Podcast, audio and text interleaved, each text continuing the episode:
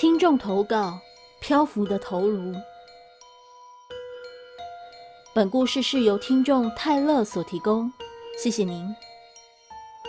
因为已经是十几年前的事情，大概是在国一国二的时候，所以我必须努力的回忆，并搜集当时在场人士的话语来补充。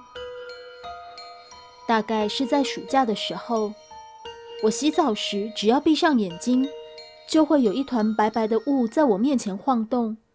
起初我只是感觉到很困扰，以为是不是日光灯的关系。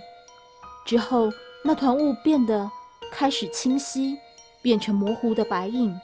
慢慢的，那个白影的样子越来越具体，像是一颗头颅，看不见脸，但是可以隐约看见有一双非常愤怒的眼睛在瞪着我。我非常害怕，因为不管我面向哪里，它都会往我直视的方向移动。开始，我耳边开始出现了悉悉嗖嗖的说话声，我听不清楚在讲什么。那种声音就像是舌头被截去、声带受损一样，就像风声、叹气声，或者几乎失去清楚说话能力的老人咿咿呀呀的气声。每个晚上都会在我耳边不断的呢喃。现在回想起来，就好像有人在你耳边愤怒的咒骂着，或者悲凄的哀怨着。自那个现象出现后，只有将自己埋在棉被里，才会看不到那颗白色的头颅。因为是夏天，所以我都闷得满身大汗。但一想到那颗白色的头颅，我只能撑着。实在受不了的时候，才会在侧身的方向开一个小口，让空气流通，就这样的睡着。后来我渐渐的没办法入睡，刚开始还只是熬夜到一两点，慢慢的变成三点之后，最后只有熬到凌晨六点到八点才能安稳入睡。即使睡醒，全身也会都是汗。我还记得有过从凌晨一点。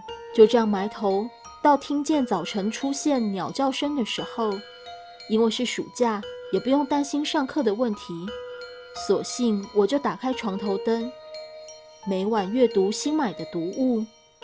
自从这样的现象发生之后，我的人际和情绪也变得越来越差，就好像不停的被误会，想解释也不会得到回应的感觉，生活过得也很不顺。身体也变得越来越差，感觉肩膀和后背十分沉重，好像有人压着。明明门槛很高，但是总会有一种好像会撞到的感觉一样，就像背了一个人。我的父母也开始注意起我最近的转变。起初，我妈还会很严厉的叫我关灯睡觉，要看书，明天再看。渐渐的，她也不再管我。有一天。我妈突然跟我说，休假时要带我回台湾。我当时很高兴，毕竟对于鲜少有机会回台湾的我来说，台湾对我不单纯是家乡而已，就好像很美味但是难得吃到的甜点一样。所以每次回台湾的时光，我都会很珍惜。不过现在回想起来，我妈不再来我房间命令我关灯休息后。我听到他跟我爸经常在讨论着什么，我想可能也跟为什么会这么突然的返台有关，也说不定。返台前有一晚，我父母都出去了，我便待在我父母的房间。可能是因为夏季湿闷，感觉身体敏感到极点，饮水机里一直发出咕噜咕噜的声音。在这么寂静的夜晚，任何一种不寻常的声音。都会让我感到不安。我望向窗外，窗外种了一排排的香樟树，因为我看节目上的风水老师总是说，房子外面的植物太过茂密，挡到房间的采光，会造成不好的运势。这些长得十分茂盛的香樟树，时常挡住我房间的窗户，再加上我房间格局本身就不太好，任何角度下。我的房间都无法完全照到，所以即使是夏日的中午，房间热得跟室外一样，但是屋内却不甚明亮。不知从何时起，窗外蟋蟀声停止，从警卫室那边传来阵阵狗吠，狗吠声很响亮，划破了原本就悄然不安的夜晚。我感到体温上升，全身的毛都竖了起来，一股想流汗却流不出来的闷闷的感觉，感到口渴，所以接了水。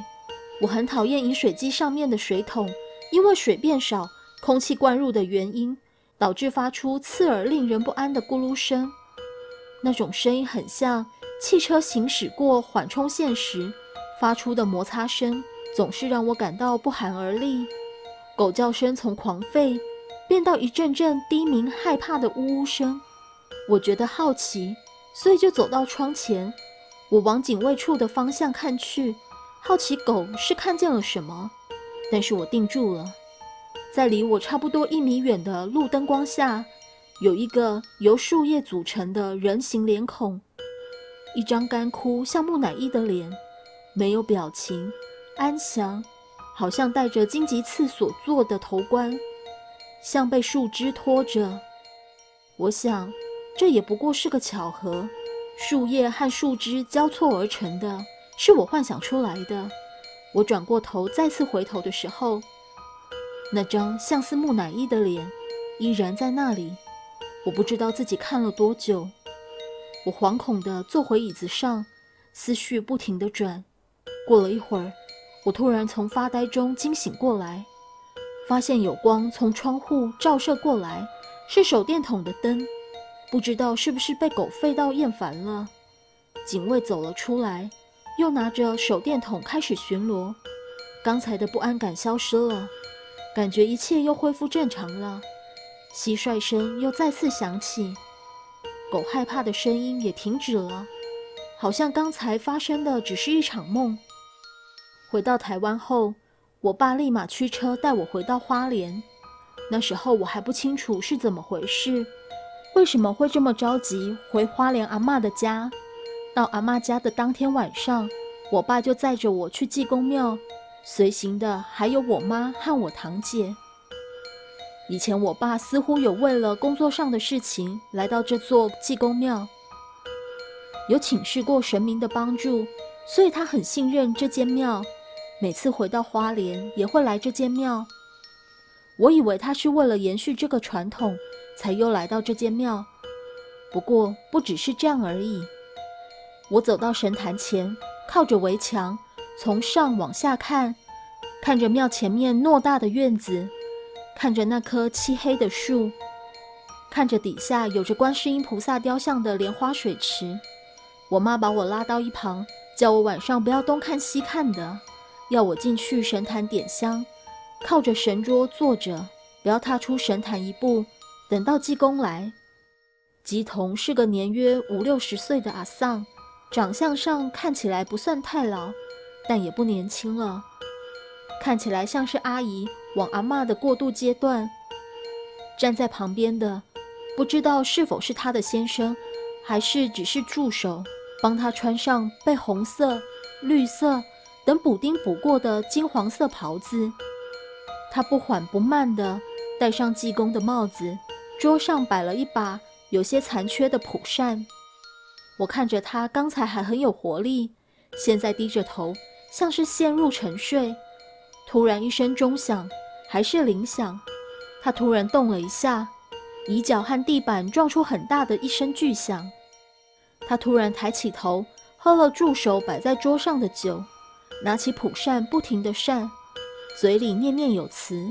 他起先先让我坐下，看着我的生辰八字，还有其他像是我的衣物，或者其他我的物品。不停地用闽南语说了许多话，不停地用蒲扇拍打我，用手柄敲打我的额头，还用手柄敲了敲桌上的印章，往酒杯里沾了沾，并要我把酒喝下去。之后不停用蒲扇往我身体各处拍打，我当时很害怕，脸被蒲扇破损的地方割到，所以会轻微的闪避。我当时还听不太懂闽南语。所以我无法听懂济公跟我爸之间的对话，即使我爸之后又解释给我听，但他总是穿插一些无关的话，想要趁机教育我，所以我也就没有特别认真的去听。是后来偶然有人问起这件事，堂姐才说了当天晚上济公说了我的情况是什么样子的。听我堂姐说，济公当时不停的碎念，要那个附在我身上的鬼放过我。说这么小的孩子也不是有心要得罪他的，小孩子好奇心重，有时候东看看西看看，不小心对到是无心的。但是那个鬼执念很深，一定要向我索命。济公不管怎么样强行把他从我身上驱除，他还是僵在那边，实在没办法。后来济公跟我父亲商讨，干脆提出交换条件，要那个鬼从我身上离开。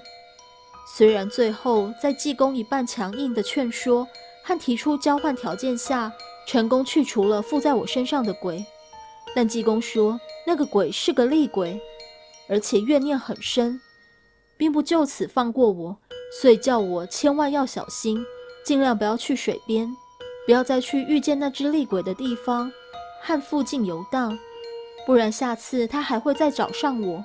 最后堂姐补了一句，济公说。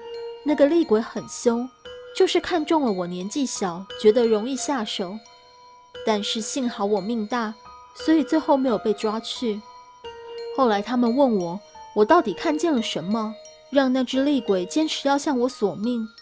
我的回答是：之前和堂姐他们一起去南京玩时，在大屠杀纪念馆里看见一幅相片，相片上有一个老人闭着一双眼。嘴唇微微张开，露出里面的牙齿。我若有所思地看着相片，好奇为什么他要倚靠在树枝上。过了一段时间，我才惊觉，他不是倚靠在树枝上，而是他的头颅被砍下后放在了树枝上。但是在相片里看不出脖子以下的地方，所以才会花那么长的时间意识到。大概是因为我盯着那张相片的时间太长，惹怒了对方，所以才会被跟着的。